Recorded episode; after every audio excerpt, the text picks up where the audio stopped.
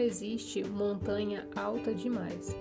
No segundo andar da casa da vida, sabemos que precisamos ser curados, por termos refletido sobre nossas experiências sem sentirmos culpa ou sem nos colocarmos no papel de vítimas. Possuímos um novo nível de compreensão a respeito de nós mesmos. O desafio aqui é termos consciência de que é preciso fazer alguma coisa, mas ainda não sabemos o que. Por isso, você vai começar a ler livros sobre o amor, a frequentar workshops e a procurar ajuda terapêutica na tentativa de melhorar. É possível que você fique correndo em círculos, tentando encontrar a maneira, o caminho e os métodos certos para a sua cura, pois ela virou um assunto urgente. Você quer realizá-la, você tem que realizá-la. Sua ansiedade transforma todas as pequenas experiências em grandes questões. Fiscaliza-se o tempo todo com medo de que, se descuidar um segundo, irá se apaixonar perdidamente e tudo ficará bagunçado novamente. Não saber o que fazer para conseguir ou manter o relacionamento amoroso deixa qualquer pessoa maluca. O segundo andar da casa do amor é o mais importante de todos, pois é nele que se inicia um nível mais profundo de aprendizagem. A primeira, última e única lição que você tem que aprender neste andar é: não existe nada de errado comigo ou com as outras pessoas.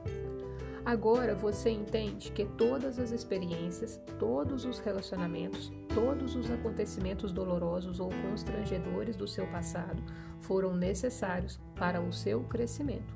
Irá descobrir que Deus sempre amou e sempre irá amar você. Não importa o que tenha feito ou o que possa fazer. E você descobre isso quando percebe que só o amor de Deus poderia ter retirado você do porão. Você não conseguiria sair sem ajuda porque não sabia o que fazer. Agora que você entendeu isso, pense que o seu progresso foi fenomenal. No porão, você não, sabia o que estava errado. No primeiro andar, você descobriu o que era.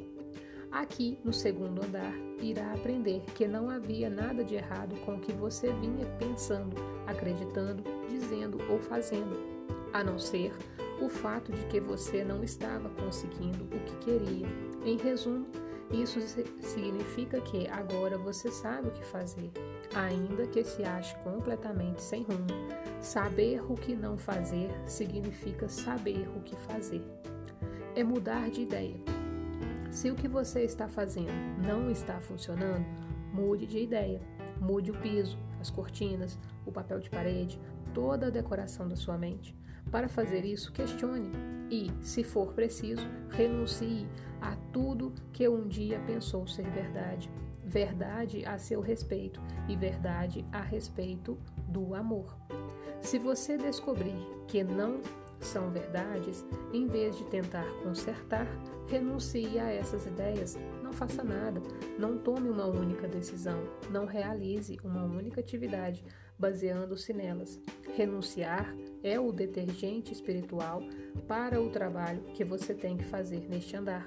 Uma palavra de precaução. A renúncia funciona melhor quando é usada junto com o perdão. Disponha-se a ouvir coisas desagradáveis e desconfortáveis. Estamos mais do que equipados para lidar com qualquer situação quando nos mantemos conscientes da renúncia e do perdão. Sabe por quê? Porque não precisamos mais estar certos. Nosso único objetivo será viver, amar e ser feliz. Nossos caquinhos serão colados pelo amor. Nossa mente dilacerada será curada pelo amor. Nossa casa será arrumada pelo amor. Agora sabemos que esconder-se, evitar, julgar, fechar-se e viver com medo não torna ninguém feliz. E como desejamos o amor, faremos uma escolha: não repetir essas coisas. No segundo andar, você está realmente mudando do modelo passivo-agressivo para a abordagem receptiva e ativa. Este é um andar de transições profundas. A transição é o resultado da renúncia e do perdão. Quando você desiste de alguma coisa, tem que substituí-la por outro. Para substituir o que você liberou, tem que abrir-se para receber.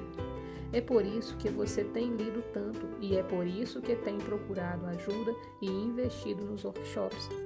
Quer reunir novas informações para substituir a programação antiga. Quer procurar novas abordagens para as antigas situações, tendo se livrado de grande parte das bugigangas mentais, pode agora ouvir seus próprios pensamentos e escutar outras pessoas. Estará mais livre para se expressar, sem medo do julgamento dos outros, e para permitir que os outros se expressem sem ter que carregar a responsabilidade pelo que eles fazem ou sentem. Nossa, como você cresceu! É a beleza da renúncia, é a bênção do perdão. Com essas duas ferramentas de limpeza no cinto, você começará a subir para o terceiro andar. O sonho possível. Agora você está a caminho de descobrir a verdade sobre si, sobre o amor. A essa altura saberá o que está errado e o que fazer a respeito. Isso, por si só, já é difícil, mas existe outro problema. Ao subir do segundo para o terceiro andar, cada vez que aplicar o que sabe, irá surgir outra situação para testar sua confiança no que sabe. O porão é a vontade e disposição. O primeiro andar é a verdade e a responsabilidade. O segundo andar é a renúncia e o perdão. Para chegar no terceiro andar, precisará da confiança e paciência é preciso ter paciência para saber que, quando, onde e quanto do que você aprendeu precisa ser aplicado em cada experiência da sua vida. É fundamental confiar no que você sabe para desenvolver a paciência e a autoestima.